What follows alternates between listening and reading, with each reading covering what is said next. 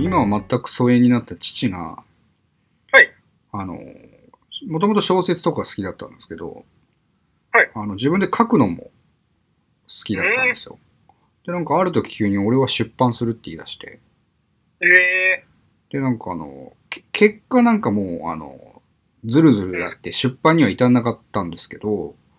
ああ、そうですか。なんかでも出版社と話をして、なんかお金までポンと払ったっていう話を昔聞いたことあるんですよね。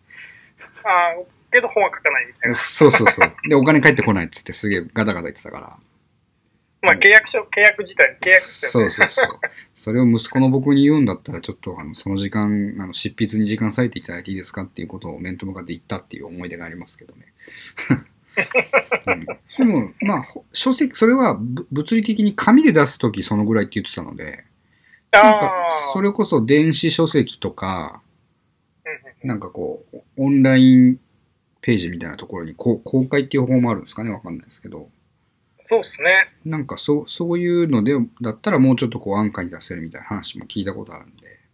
うんうんうん。いまあ多分その辺はね、逆にモネさんの方が多分出版のつてが。や、ああんま測ってない んあじゃなれあいれあれいやなんかか語りながらなんかもうモネさん出すって言ってるから詳しい人そっちだなと思いながらちょっと今恥ずかしくなって戻したんだけど。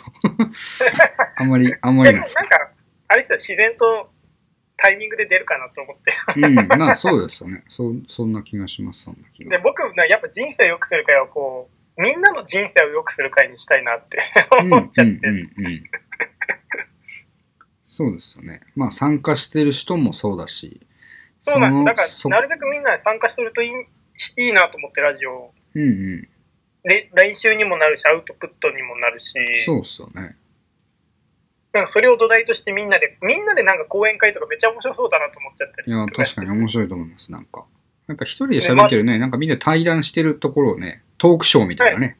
あ、そうそうそう、本当にそうです。で、みんなで一冊の本書き上げるとか、うんうん。なんかみんなでその、週刊スパでこうインタビューされるみたいな、めっちゃ面白いな と思って、確かに。週刊スパってのがいいですよね。そうなんですよ、なんかスパっていうのが良くて。